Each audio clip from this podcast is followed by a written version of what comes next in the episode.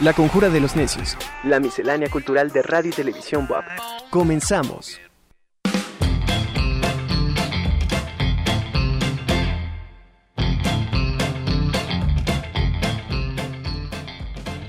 Bienvenidos a la Conjura de los Necios. Hoy martes 15 de junio me da mucho gusto recibirlos. Soy Ana Mi Velasco. Y bueno, también quiero saludar a toda la gente que nos sigue a través de las redes sociales. Em, en Facebook, eh, a través de Radio Boab, Facebook, eh, TV Boab, por la 96.9 de FM. Gracias también al equipo técnico que tenemos, que gracias al trabajo que ellos realizan podemos llegar hasta todos ustedes.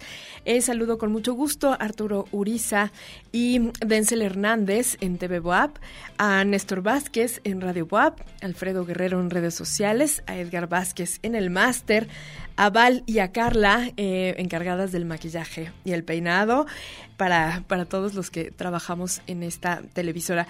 Bueno, pues por supuesto también a nuestra querida Angélica Chevalier, nuestra productora, y al director de radio y televisión, Ricardo Cartas. Bueno, también quiero mandar saludos con mucho cariño al capitán de vuelo Juan Carlos Tomaín, a Juan Pablo Cortés, a Genaro Isidro y Guadalupe Ramírez de Arellano y por supuesto a Sole Espadano. Gracias por sintonizar la conjura de los necios. Me da muchísimo gusto saber que están pendientes de nuestros invitados. Y bueno, pues vamos a dar inicio a esta conjura que esperamos sea de su agrado y que aprendamos juntos de todo lo que tienen nuestros invitados para darnos. Bueno, pues vamos, vamos a, tener en este momento a Deyanira Valladares. Ella es licenciada en danza moderna y clásica, tiene formación en danzas polinesias, contemporánea, clásica y africana, y también en el desarrollo de la psicomotricidad y aprendizaje en los niños.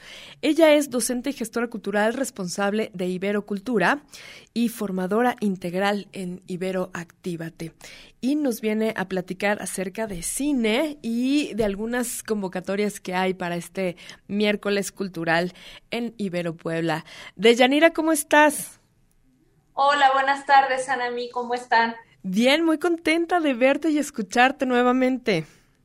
Así es, yo también estoy muy contenta de volver a verte, de volver a, a, estar con ustedes en la conjura de los necios y muy agradecida por esta invitación para acompañarlos el día de hoy. Padrísimo. Oye, Deyanira, hay muchos eventos que eh, Iberocultura tiene preparado para, para, toda la gente. ¿Nos puedes platicar? Sí. Eh, ahorita en el periodo de verano tenemos una actividad que se titula Resiliencia en el cine ciclo de cortometrajes. Esta actividad es virtual y está abierta para el público general. Iniciamos el pasado jueves 3 de junio, pero todavía quedan dos sesiones más el próximo jueves 17 y terminamos el 24 de junio. Estamos abordando la serie de Netflix titulada Homemade, que es hecho en casa. Son de aclamados cineastas que canalizan su creatividad ante el confinamiento de, debido a la pandemia de la COVID-19 y realizan diversos cortometrajes de diferentes géneros y son de diferentes directores de diversos países.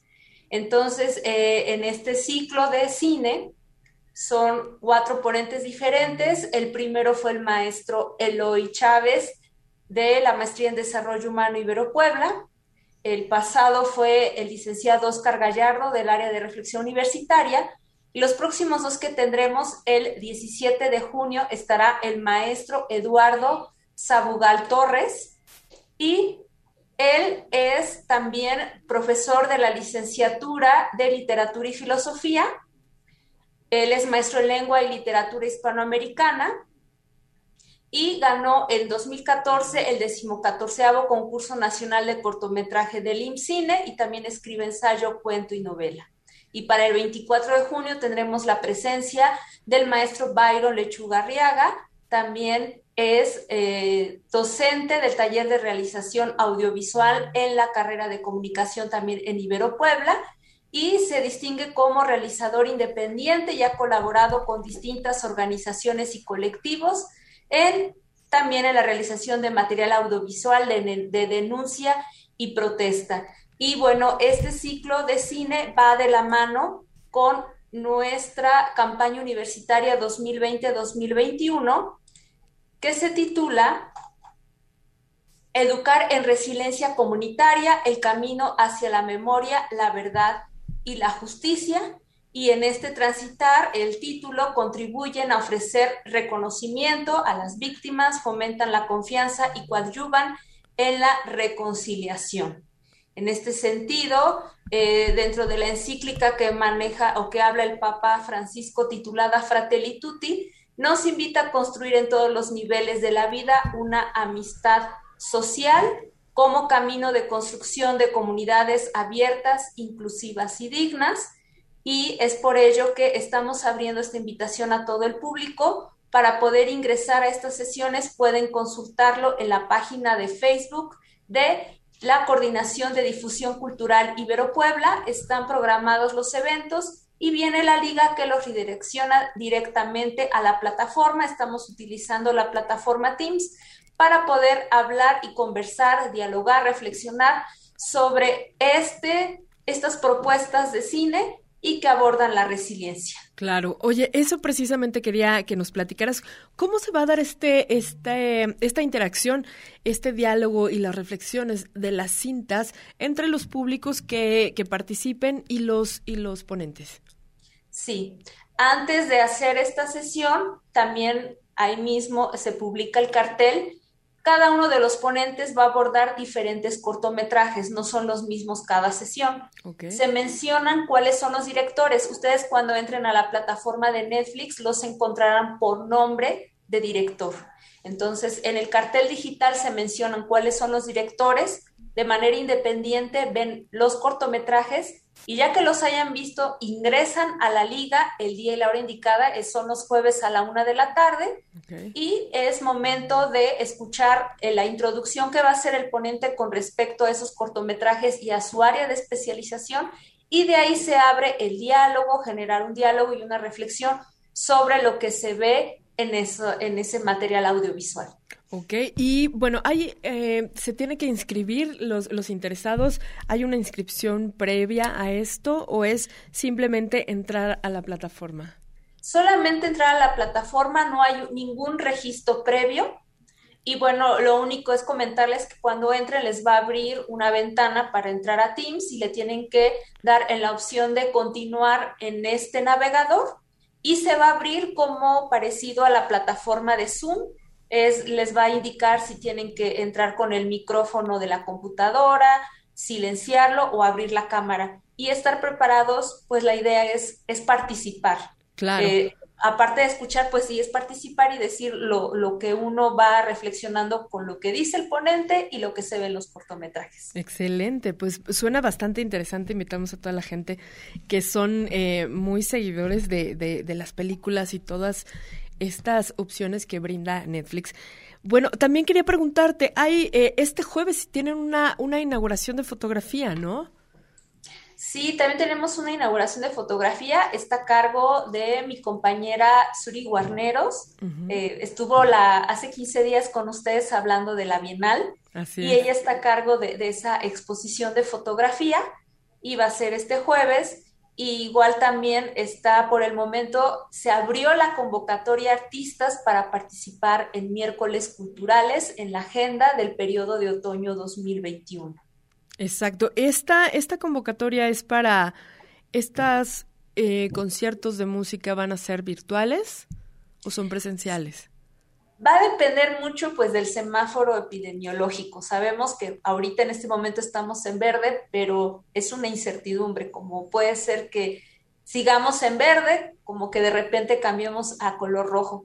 Entonces se maneja eh, a los artistas que estén interesados en participar que puedan ser presentaciones presenciales o virtuales, mínimo de 10 minutos, máximo de 30 Ojalá ya se pudieran hacer presencial, pero no queremos asegurar algo que pues no está en nuestras manos. Entonces la invitación está abierta a todos aquellos que sean artistas enfocados a la música, a la danza, al teatro, a las artes visuales, al arte circense, narración oral y creación literaria, ya sea en, en modalidad unidisciplinaria o multidisciplinaria.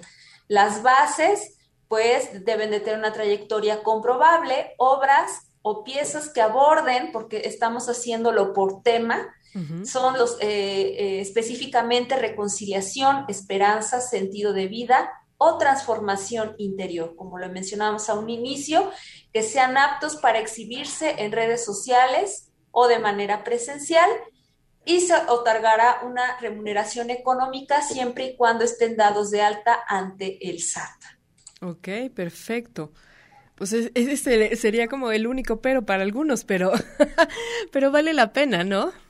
Sí, eh, de hecho se menciona todo esto desde el inicio. Sabemos que a veces es un poco complicado que, que todos estén dentro de ese sistema, ¿no? El que puedan estar dados de alta ahí y que puedan emitir algún recibo oficial para el pago, pero eh, es algo que, que, nos piden de manera, pues es algo formal. Claro. Entonces, la recepción de solicitudes está abierta y se cierra hasta que se haya llenado el cupo y pueden enviar eh, su propuesta al correo de yanira.valladares.iberopuebla.mx y esta solicitud debe constar de su currículum actualizado con evidencias donde se pueda visualizar su trabajo artístico, igual su propuesta artística para miércoles cultural donde se justifique su obra con los temas anteriormente mencionados y su constancia de situación fiscal. Excelente. Pues me parece perfecto y como siempre súper interesante. Ojalá que eh, pues hayan tomado nota todos los artistas interesados en participar en estos eventos culturales que prepara la Ibero Puebla. Y bueno eh, que no se pierdan también la inauguración de este de este jueves 17 a las 5 de la tarde en esta de esta muestra virtual. También recordarles que el 28 de junio es el último día no de Yanira para inscribirse a la decimotercera Bienal Puebla de Los Ángeles. Así es, Anami. Ok, bueno, pues entonces seguimos en contacto. Muchísimas gracias, Deyanira, por estar con nosotros. Y esto, bueno, estaremos pendientes de estas muestras eh, de, de, todos los artistas que van a participar, de todos los artistas poblanos y también de otros estados que seguramente eh, van a estar muy contentos de estar participando en, esta, en estos eventos que realiza e Iberocultura. Muchísimas gracias, Deyanira. Te mando un abrazo fuerte. Igualmente, Nami, muchas gracias a ti y a toda la producción de La Conjura de los Necios. Que tengan una bonita tarde. Igualmente, Deyanira, gracias. Bueno, pues es momento de, de comentarles que hoy es el Día Mundial de Toma de Conciencia del Abuso y Maltrato en la Vejez.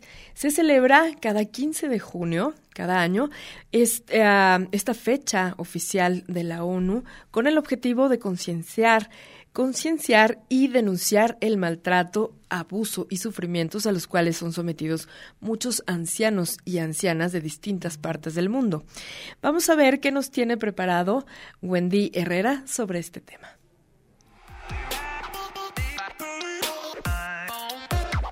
Violencia, daños físicos, psicológicos, financieros, abandono, discriminación, despojo son algunos actos que sufre la población de la tercera edad. La ONU prevé que para 2030 el número de personas de 60 años o más aumentará en un 38%, de mil millones a 1.4 mil millones. El maltrato que sufren las personas mayores por sus propias familias o por ajenos es un problema social que existe en todo el mundo por lo que las organizaciones internacionales intentan fomentar una cultura de respeto. A través de la Resolución 66-127, la Asamblea General de las Naciones Unidas designó el 15 de junio como el Día Mundial de Toma de Conciencia del Abuso y Maltrato en la Vejez. Con ello, alientan a los gobiernos a que presten mayor atención a promover los derechos de los adultos mayores, a empoderarlos a través de la creación de leyes, espacios y servicios comunitarios, y de estrategias que fomenten la solidaridad, sensibilización, el cuidado y protección. Para TV Bob informó Wendy Herrera.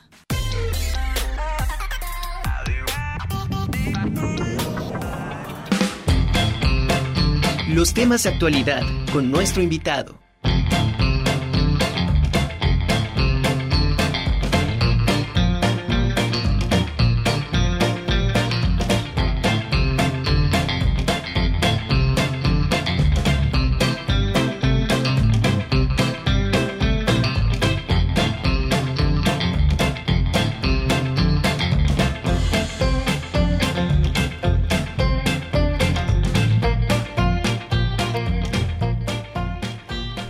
Pues antes de continuar con nuestra siguiente invitada, quiero decirles que la Galería Lilliput eh, tiene un regalo para todos ustedes, mm, una revista de arte y cultura llamada Antidogma. Esta revista, bueno, si alguien está interesado en adquirirla, pueden mandar un mensaje de texto al 2212 590987 y decir me interesa la revista y con muchísimo gusto se las entregamos. Bueno, pues em, nuestra siguiente invitada es Vale Peredia. Ella es licenciada en diseño y asesoría de imagen para producciones musicales, comerciales y cine. Actualmente es la encargada de la imagen de todos los conductores aquí que formamos parte de TV WAP. Y bueno, para hablar de cómo es que los tenis pasaron de ser una mercancía a un icono cultural, resultado de un momento en que la música, el deporte y la moda se unieron para eh, iniciar un movimiento cultural que prevalece hasta el día de hoy. Vale, ¿cómo estás? Bienvenida a La Conjura. Hola, Nami, ¿cómo estás? Bien, muy contenta y bueno, quiero, quiero comentarles a, nuestro público que una de esas veces que estamos ahí platicando en maquillaje y peinado, salió este tema de, la cultura sneaker que, bueno, yo, me, dejaste impactada, entonces por eso quise eh, invitarte, lo cual agradezco mucho para que nos, nos, nos platiques sobre esta cultura que se me hizo muy interesante y no es nueva, ¿no? Tengo entendido que no es nueva. No, ya tiene años, o sea, ya es algo de años y la verdad es que a mí, o sea, en lo personal es una, vaya, una cultura que me encanta. Al final del día es una cultura pop. Entonces, y sí, esta se remonta a años, o sea, por ejemplo, o sea, empezó todo este tema en 1892. Se juntan nueve empresas, se llaman Goodyear Metallic Rubber Shoe Company y eso, este nombre sale del el material que tienen en la suela los tenis. Entonces de ahí empieza todo este mundo de los tenis. De ahí empieza pues la fiebre de los Converse, ¿no? O sea, la fiebre de los Converse, la fiebre de en 1917 empieza la fiebre con los primeros zapatos de básquetbol. O sea, los Converse se usaban para jugar básquetbol. Este, entonces, seis años más tarde de que sale, o sea, con Marquis Converse, que es el, fundador de, los tenis de Converse, este, se une Chuck Taylor, que en su momento era la estrella de básquetbol de Indiana en Estados Unidos, los apadrina y ya se, y ya se vuelven Converse eh, Chuck Taylor, que son los de botita qué fue lo que, lo que les gustaba mucho a los deportistas y a los basquetbolistas, que tenían una silueta muy innovadora, que tenía soporte en el tobillo, que era para deportistas, que eran muy cómodos, etcétera. Entonces, eso fue como el boom en, los, como en los 1910, ¿no? Y ya después entra en 1985 con el novato del año de los Chicago Bulls, que en su momento fue Michael Jordan. Yo creo que hasta el momento es el mejor basquetbolista que, sí, que, ha, nacido, ¿no? Sí.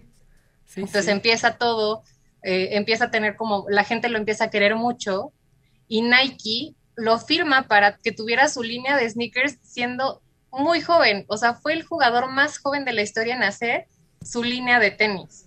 Nacen los Jordan 1, que es como la silueta más la que la más rentable por así ¿no? Sí, claro, son los este los Jordan 1 que son mi silueta favorita aparte.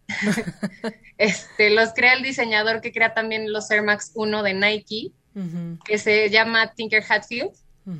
Y eh, bueno, pues sale, sale esta silueta y demás, los empieza a usar para, para sus partidos y nace toda esta polémica. O sea, la polémica en la que se le ponían súper, súper, súper pesados todos porque era mal visto o era como ir contra las reglas. Estaba prohibido por la NBA que se usaran zapatos negro y rojo oscuro en los tenis. O sea, no estaba permitido. Entonces, en todos sus partidos, a Jordan, a Michael Jordan lo multaban con aproximadamente 5 mil dólares. Sí, y no le importaba. No le importaba, o sea, él tratando de usar sus siluetas y de estar como usando su propia marca, ¿no? Sí. Pero bueno, fue un revolucionario de su generación, Michael Jordan. Entonces, siguió su juego y Nike al darse cuenta de que tuvo la valentía para, para seguir eh, sacando los tenis y no le importaba pagar las multas, fue como que este renueva el contrato con él para seguir haciendo colaboraciones. Y ya ahorita encontramos desde el Jordan 1, el Jordan 4, el, el Jordan 11, o sea, vaya, o sea, varios, varias siluetas, varios estilos, conforme fue pasando el tiempo se fueron innovando, la tecnología fue muy diferente, obviamente, según las necesidades de los basquetbolistas y demás. Claro, y, a mí lo que me impacta es cómo se ha convertido de verdad en toda una cultura, porque hay muchos seguidores, fans, realmente fans de los tenis, eh, coleccionistas, han, se han elevado, es una cantidad impresionante de los costos de determinados diseños que, bueno, tú mejor que nadie nos puedes platicar de esta, de esta, de esta rollo de marketing, una estrategia de marketing bastante interesante. Eh, sí. Que hace que, que, se, a veces, muchas veces se sobrevalúan, ¿no? Los, los tenis. Sí, claro, o sea, las reventas se ponen, mira, buenísimas. o sea, la, la escasez de, de siluetas o de pares icónicos es lo que hace, o sea, lo que se convierte en un modelo de negocio ya para el mundo de la moda. O sea, no solamente en tenis, sino también en, en, el, ahora sí que en el tema sneaker, que es ahorita lo que está como en todo su auge, ¿no?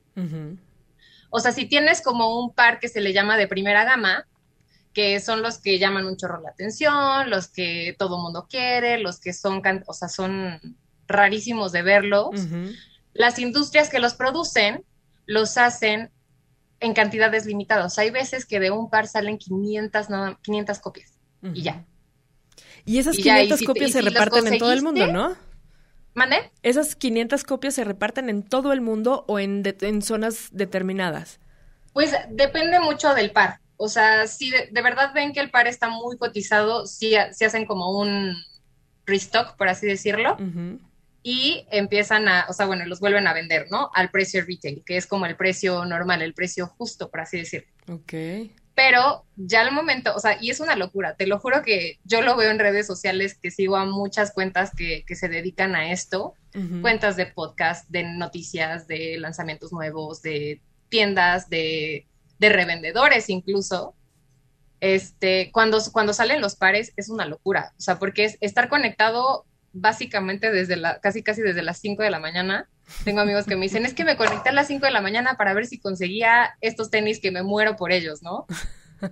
Y bueno, está ahorita un tema que dicen que según los bots y que hay ya tiendas de revendedores que ya tienen a los bots listos para hacer la compra y demás.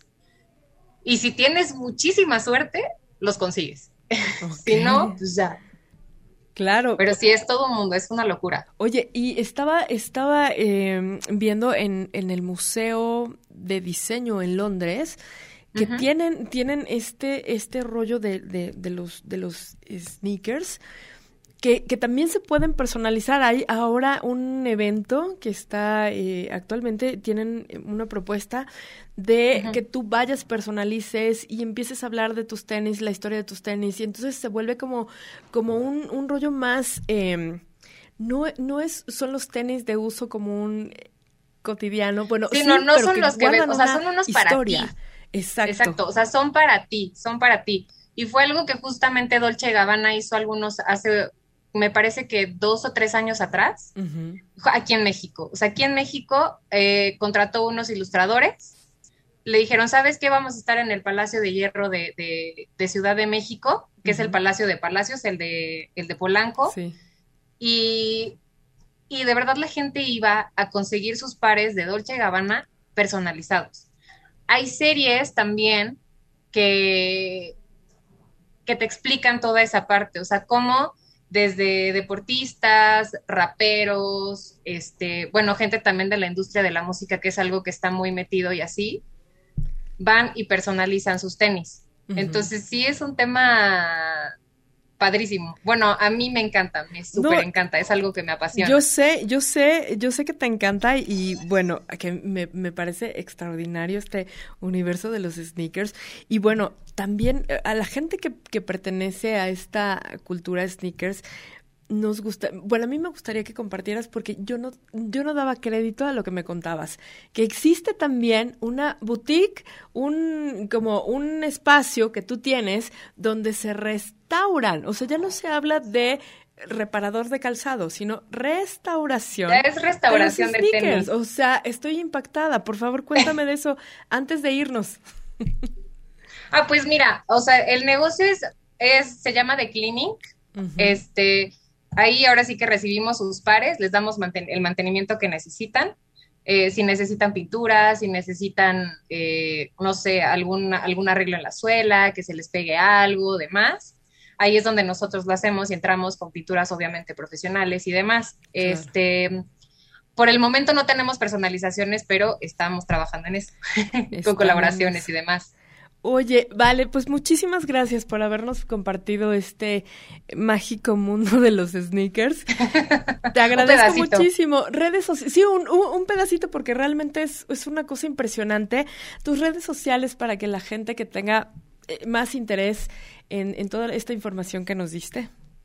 Pues mira, mis redes sociales son, estoy como soy la Vale con doble A en Instagram y el Instagram de, de la, bueno, de, de, restauraciones se llama The Clean Inc. Ok, The Clean Como Incorporation, ajá, The Clean Inc, con TH. Padrísimo, pues muchísimas gracias, Vale. Nos gracias a ti por la invitación, Ana. Un abrazo. Nos vemos en el camerino. Sí, gracias. Pues vamos a un corte y continuamos aquí en La Conjura de los Necios. Regresamos.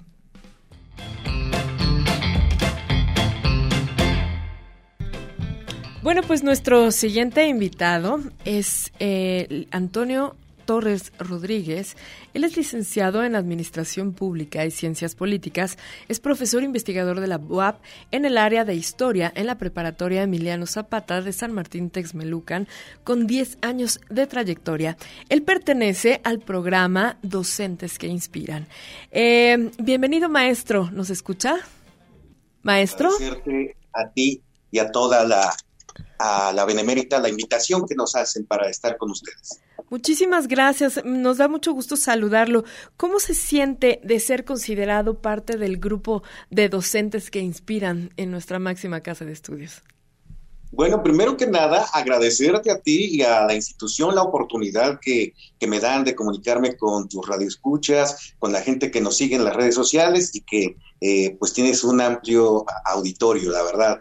Y me siento muy honrado de estar aquí contigo precisamente para comentarte que me siento honrado al ser parte de esta prestigiosa institución y además que tengan la deferencia para con los docentes de reconocer este trabajo que hacemos diariamente justo con, los chicos, con las nuevas generaciones, el hecho de sembrar esta semillita.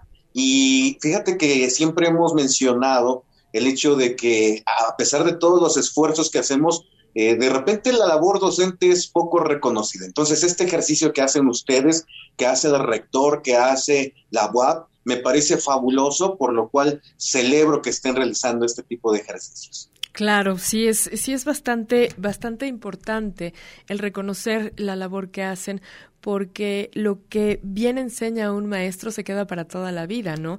Entonces, yo en este sentido quisiera saber cómo con estos 10 años de trayectoria que lleva eh, impartiendo esta, la, historia, eh, ¿qué opinión tiene sobre esta nueva modalidad en línea? ¿Cómo, cómo lo ha afectado a usted y a sus alumnos?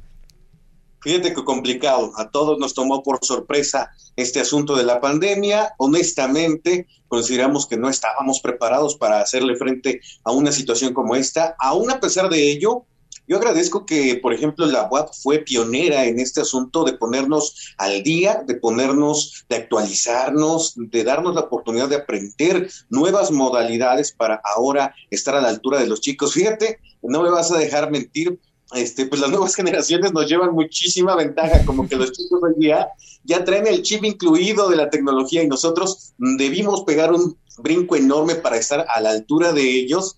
Y bueno, pues además esta, esta materia, ¿estás de acuerdo? Este, esta asignatura es un tanto compleja. Ah, yo recuerdo cuando, cuando chiquillo, cuando joven, porque este, todos fuimos jóvenes alguna vez. Claro. Este, oye, este, ¿estás de acuerdo? No sé cómo fue en tu caso, pero en el mío eh, me enseñaban la historia y era así de, dictar, dictar, dictar, dictar. Entonces me sucedió más de una ocasión de estar cabeceando a la hora de la clase de historia. Claro. Pero este, fíjate que en academia tratamos de generar estas dinámicas en las cuales los chicos puedan, eh, pues, eh, echarse un clavado al pasado, echarse un clavado a lo que realmente aconteció. La clave, se lo decimos a los chicos, es eh, ver la historia desde un punto de vista objetivo, donde ni los héroes son tan héroes, ni los villanos son tan villanos.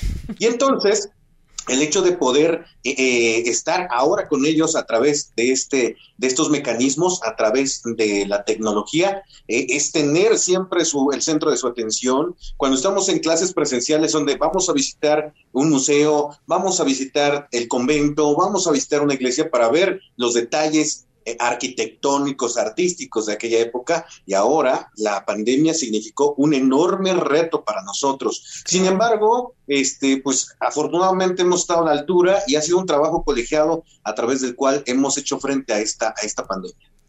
Bueno, yo sí, esto me, parece interesante y quisiera compartirle eh, al público que nos escucha que su manera de enseñar la historia sí ha sido como un poquito diferente a lo que estamos acostumbrados. Y por eso yo creo que eh, pues sus alumnos han estado muy contentos de, de, de, aprender la historia de una manera muy distinta. Y no sé, quisiera que nos compartiera cuál ha sido la la forma más idónea de, preparar a sus alumnos en cuanto a la historia? ¿De qué manera eh, antes, por ejemplo, los hacía con, muchas dinámicas? En este momento, ¿qué, ¿cuáles son lo, que, las fórmulas que aplica para la enseñanza de la historia? Eh, tiene sus, sus ventajas y sus desventajas el estar a distancia. Por ejemplo, el hecho de poder utilizar más fácilmente estos elementos multimedia es tener, un, eh, no sé, herramientas a la mano, un video, un discurso, un audio, que a lo mejor en clases presenciales se complica el hecho de poderlo reproducir, pero ahora a través de esta modalidad, por ejemplo, cuando analizamos el porfiriato y rescatamos un audio, de eh, los primeros de los cuales se tiene vestigio, este, pues eh, documentos de esta naturaleza, y un audio donde escuchamos la voz de Porfirio Díaz, por ejemplo, hablando, refiriéndose al pueblo mexicano, y entonces todos tenemos una idea de Porfirio, ¿no? Y cuando escuchamos su voz, como que inmediatamente te lleva a, ese punto, a ese momento, te trasladas a ese eh, momento histórico que te permite conocer, pues no solo lo que dicen los textos este, pues que hemos revisado, sino además saber que antes de toda esta situación, pues Porfirio, como muchos otros personajes, pues son seres humanos, ¿no? Y ni son dioses para ser perfectos, ni son demonios para ser villanos completamente. Entonces eso despierta en ellos el interés, la, la, la, la ansiedad. Oye, profe, este, y además les, yo, yo tengo por costumbre el hecho de que le suplico a mis alumnos que me interrumpan, eh, que me pregunten, y entonces, oye, profe, ¿a poco esa era su voz? Oye, profe, ¿y cómo vestían? Oye, profe, ¿y qué comían? O sea, elementos que eh, cotidianamente habían pasado desapercibidos y que vienen a complementar este proceso educativo que le permiten a los chicos, pues, eh, realmente tener un aprendizaje significativo. Claro, claro. Y me imagino que, que, bueno, no han tenido dificultad sus alumnos en cuestiones de, de Internet, de, de, tecnología, de computadoras para poder seguir con sus clases. Sí, fíjate que la verdad es que, como te decía al inicio, no estábamos preparados para un asunto de esta naturaleza. Entonces, varios de los chicos eh, no tenían equipo, pero fíjate que afortunadamente a través de este programa que implementó la web para facilitarles un equipo de cómputo prestado para hacerle frente a esta situación, pues se pudieron conectar. Sin embargo, la limitante siempre es pues el internet, el servicio, ¿no? Que uno recibe. Entonces, de repente estamos, profe, ya no se escucha muy bien, se escucha entrecortado. A ver, espérenme, me muevo un poquito, ¿no? Aquí me escuchan, aquí no, y entonces es estar tratando de adecuarnos. Y lo que les digo a ellos, también de repente se llegan a salir y volver a conectar, profe, me está fallando internet, tranquilos, se trata de adaptarnos, de...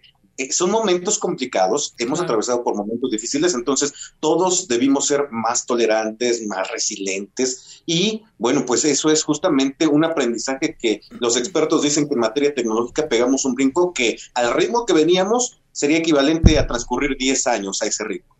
Qué impresión, ¿verdad? Sí, es, es, es increíble, pero con ganas y con maestros entusiastas como usted, seguramente eh, va a ser, ha, sido muy, muy ligera esta situación para muchos de sus alumnos. Y lo, quiero felicitar nuevamente, maestro, porque ser parte de este, de este programa que nuestra institución eh, lleva a cabo para reconocer la labor que hacen los maestros y, dejar, como, como decía en un principio, una huella, una impronta eh, importante en la vida de los, de, los, de los adolescentes, de los estudiantes, que, bueno, a la larga eh, va a ser algo muy importante y sobre todo en cuestión de historia, que me, me, me encanta esta, esta forma en cómo usted hace que, que los alumnos se interesen y comprendan la historia de nuestro país. No, hombre, pues yo te agradezco esa deferencia y también quiero agradecer eh, a través de, tu conducto, de tu programa, este, pues al rector que nos dé esta oportunidad, que como ya te decía, es de verdad gratificante el hecho porque pues lo hacemos no a fin de obtener reconocimiento, sino porque yo creo que es nuestra forma de retribuirle a la sociedad lo mucho que nos ha dado el México. Y yo lo que les enseño a mis chicos es, no solo es memorizar, porque las fechas, los nombres se olvidan, ¿no? Entonces, por ejemplo, de Miguel Hidalgo es Miguel Gregorio Antonio, no, tiene muchos nombres, entonces se nos van a olvidar. Pero lo que quiero es presentarles a México, el México real, para que terminemos amándolo. Tú sabes muy bien que en una relación medianamente conoces a alguien, pero cuando ves algún defecto te desenamoras, por así decirlo. Muchas veces nos sucede así con México. Eh, vemos algunos errores, algunos defectos, decimos, ay, me encanta, sobre todo las nuevas generaciones, me encantaría vivir en Inglaterra, me encantaría, y eso está bien padre, pero tenemos que aprender a amar. Y para amar a alguien hay que conocerlo con todos sus efectos. ¿eh? Entonces les presento a, nuestro México con la única intención de que aprendan a amar. Excelente, maestro. Y, bueno, no, no niega que, que, le encanta la historia y también el magisterio y lo hace de una manera extraordinaria. Maestro, muchísimas gracias por haber estado con nosotros en la Conjura de los Necios. Muchas felicidades y todo el éxito para sus alumnos y para estas nuevas formas de, de enseñar, que siga creciendo esa creatividad para, para llevar a, esos, a esas cabecitas la historia de México. Te agradezco nuevamente, felicito la labor que llevas a cabo, te felicito por tu, tu programa, soy tu seguidora además. Entonces, pues estamos a la orden y pues vamos a seguir porque me siento orgulloso de ser parte de la. Gracias, maestro. Redes sociales antes de irnos. Sí, aparezco en redes sociales como Toño Torres, porque además somos colegas, yo también soy locutor, entonces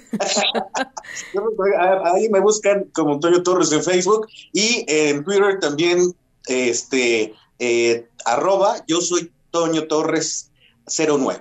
Perfecto, muchísimas gracias maestro, que tenga una excelente tarde y muchas felicidades. Gracias igualmente. Bueno, pues vamos a, continuar. Los invito a que veamos lo que nos tiene preparado Wendy Herrera, porque pese al confinamiento, la UAP y sobre todo el Complejo Cultural Universitario, pues no para. Siguen ofertando muchísimas, eh, a todo su público, muchos e-, eventos y muchos talleres. Y para esto, eh, Wendy Herrera nos tiene la información completa. Vamos a ver.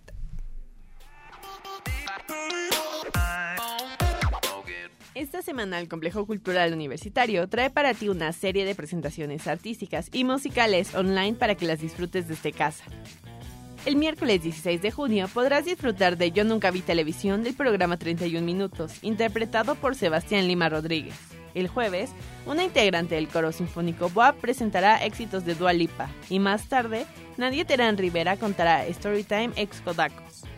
El viernes, Jacqueline Fernández, integrante del coro sinfónico, interpretará Lucha de Gigantes, de Antonio Vega.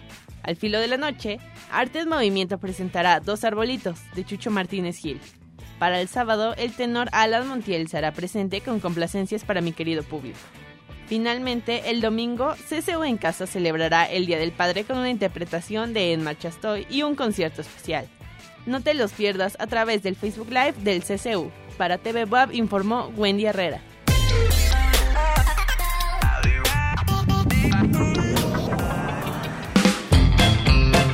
Los temas de actualidad con nuestro invitado.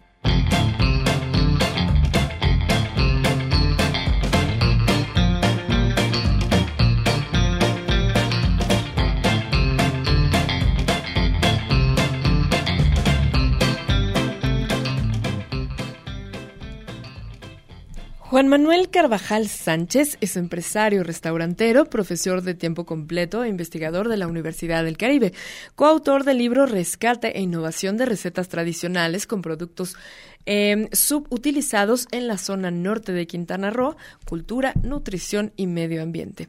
Hoy nos viene a platicar el chef Carvajal Em, sobre la investigación de la recolección de manuscritos de recetas de las mujeres que habitaron las haciendas del altiplano tlaxcalteca en el siglo XIX y principios del XX, para la publicación de los libros Dulce Hacienda, La cocina del Campo Bravo y La cocina de la Casa Grande.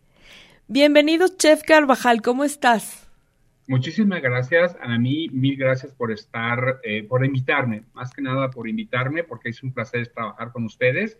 Es una universidad a la que admiro mucho y qué más, es un placer estar con ustedes. Muchísimas gracias, chef. Oye, estoy impactada con esta investigación que estás haciendo. Tres libros que comprenden una sola investigación. Eh, ¿Cómo es que llegas a investigar sobre estos recetarios eh, que tengo entendido que tienes en tu poder alguno? ¿Qué otro? Sí, mira, el, antes que nada quiero agradecer mucho que de este proyecto se enamoró mi profesora eh, colega, eh, la profesora Elena Gamarra, quien se enamoró de este proyecto y empezamos a trabajar en él, y obviamente a los estudiantes que seguimos juntos trabajando en este proyecto, que es Armando, Alan, Daniela Servini y Dani Serrano. Nosotros hicimos una recolección de estos recetarios que se encuentran en manos de las hijas o de las familias de las haciendas del altiplano tlaxcalteca. Estas haciendas son Piedras Negras, Zacatepec, Sotoluca, Rancho Seco, Totecapa, Tepezala, La Noria, Tepeyagualco, Socac, Aguatepec, Guajamalucan y La Laguna. Son eh, recetarios manuscritos originales.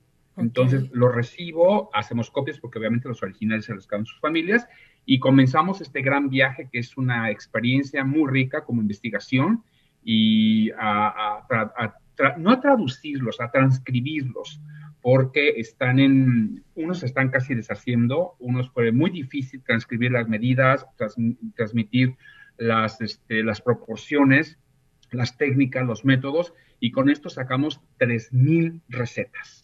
¡Qué impresión! ¡Qué impacto!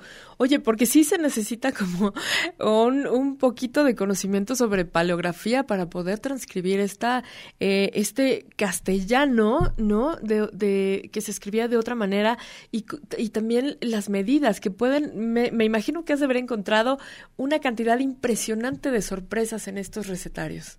No, por supuesto, nosotros nos dimos a la tarea, yo creo que la más interesante de todas, la más interesante, la más impresionante es Escoffier, el chef eh, creador de la cocina moderna mm, francesa, que nos impacta a todos, porque con él empieza la cocina moderna, abre el Ritz, junto con Ritz, se asocian en 1890.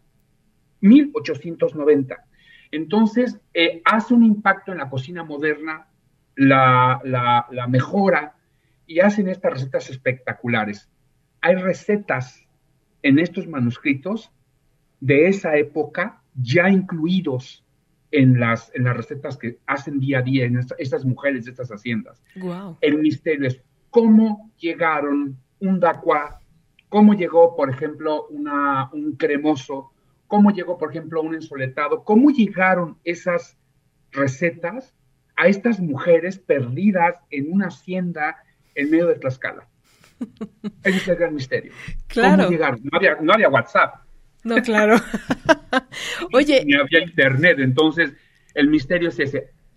Recopilamos 3.000 y solo acotamos a 300 recetas que se replican en los 12 recetarios como para hacer algo patrimonial. Como para hacer, por ejemplo, estas recetas son las recetas que son el común denominador de todos los recetarios. Y en esas estamos trabajando actualmente para cerrar el primero, que es Dulce Hacienda, que son todas las recetas de los postres. ¡Qué maravilla! Después vamos con Campo Bravo, que es las recetas de la cocina mezcla eh, campirana, que eh, mete un poco la cocina de humo tradicional mexicana y eh, comen un poquito más hacia, hacia lo campirano, hacia los productos de la milpa y estas cosas. Y por último, la cocina de la Casa Grande, que es la cocina del día a día de estas familias que vivieron en esta época eh, la vida de la hacienda, ¿no? Entonces, creo que es un trabajo muy interesante. Estoy enamorado de este nuevo proyecto que tenemos. Gracias a la Universidad del Caribe por el apoyo, porque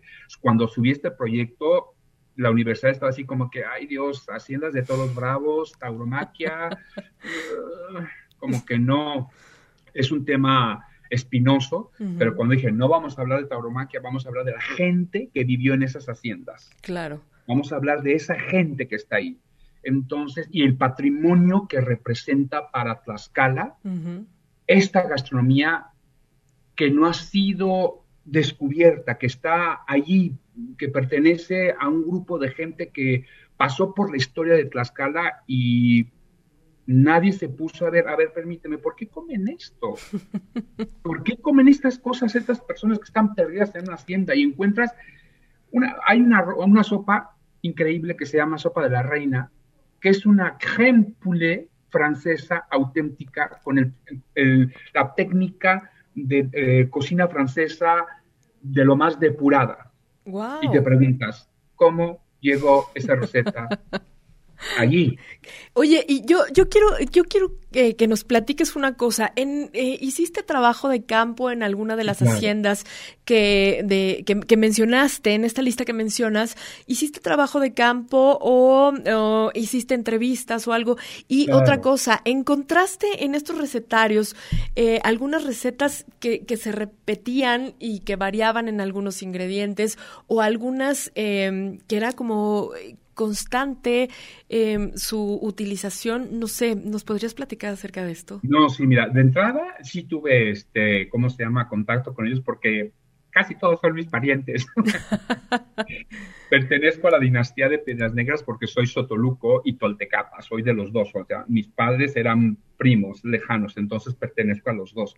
Por eso tuve que convencer a mis profesores, porque me decían, eso es un, recetario de tu familia. Digo, sí, pero nadie escrito. Y mira, ya cuando convencí, pues sí empezamos a, hacer este recorrido. Hice entrevistas a todos los, este, los tíos y a todas las personas que vivían ahí que tienen más de 80 años, hice un levantamiento de información con la metodología que una investigación requiere y después nos volcamos a recoger los recetarios, fuimos a las haciendas a, recoger los que nos quisieron dar, porque lo dije, haz de cuenta, quien quiera cooperar, bienvenido al recetario de la tía, la mamá, la abuela, y en uno de esos recetarios que recibí, estaba la clave, ahora sí que la, clave está en Rebeca, como el gran libro, porque ahí estaba una receta que alguien anotaba y decía mamacita, mamacita, receta, entre, entre paréntesis, mamacita, y empiezo a investigar y descubro que esa mujer no es nada menos ni nada más que es Beatriz Carvajal González, que nace en Socac y vive después en Piedras Negras entre el finales del siglo XIX y principios del siglo XX. Y ahí están las recetas de la cocina de Escoffier que te dices, esta mujer, ¿cómo llegó a cocinar esto? Qué maravilla. Es impresionante. Y luego hicimos eso, levantamos todas las recetas y vimos cuáles eran las que se repetían. Porque hacer 3.000 recetas, un libro de 3.000 recetas es una enciclopedia. sí. Los fuimos cerrando, cerrando, cerrando hasta que llegaron a 300, donde dijimos, creo que estas 300 se replican en todas, al menos en la gran mayoría. Al replicarse en la gran mayoría pasan a ser un factor común denominador, lo que las hace patrimoniables para la gastronomía de la zona, de esa zona, porque es un grupo de seres humanos viviendo, replicando sus recetas, que actualmente ya no se replican. Y ese es el objetivo de la investigación. Claro, el rescate. a traer, sacarlas en el túnel, traerlas en el túnel del tiempo, traerlas, reproducirlas, adaptarlas a nuestros, nuestros tiempos modernos y que tengan el mismo gusto. Por desgracia, muchos de nuestros tíos ya no están porque han muerto y no pueden hacer el trabajo de análisis sensorial, que es cuando tú pruebas un plato y le dices, sí es así esto sabe a lo que sabía cuando lo servían en mi casa. Claro. Desgraciadamente tenemos ese problema porque no es tan fácil. Pero yo sí tengo algunos reflejos todavía en mi memoria de algunas cosas que te puedo decir que es así. Y así hemos, así hemos hecho este trabajo de investigación. Claro, no, y, debe ser como muy interesante también cómo estas recetas se vieron afectadas al llegar eh, a, a, Tlaxcala y que los productos endémicos variaban, o sea, eran, era a lo mejor unas variante, ¿no? De lo que venía de Francia o de, o de España y que también alteraron el, producto final de, del, platillo o que se transformaron en nuevos platillos, ¿no? Como ah, más, más, este, más mezclados, más, eh, pues mestizos, ¿no? Se adaptaron, se adaptaron y eso es lo que estamos haciendo ahorita nosotros, adaptarlas a una vida 2021 para que la gente pueda adquirir el libro y la reproduzca y haga ese viaje en el túnel del tiempo gastronómico que nadie ha hecho porque todo el mundo está con la cocina de humo y se olvidaron que dentro de las fincas vivía gente que comía muy diferente al resto de la población. Juan Manuel, Chef, de verdad me encantó platicar contigo. Es, un, tema súper interesante.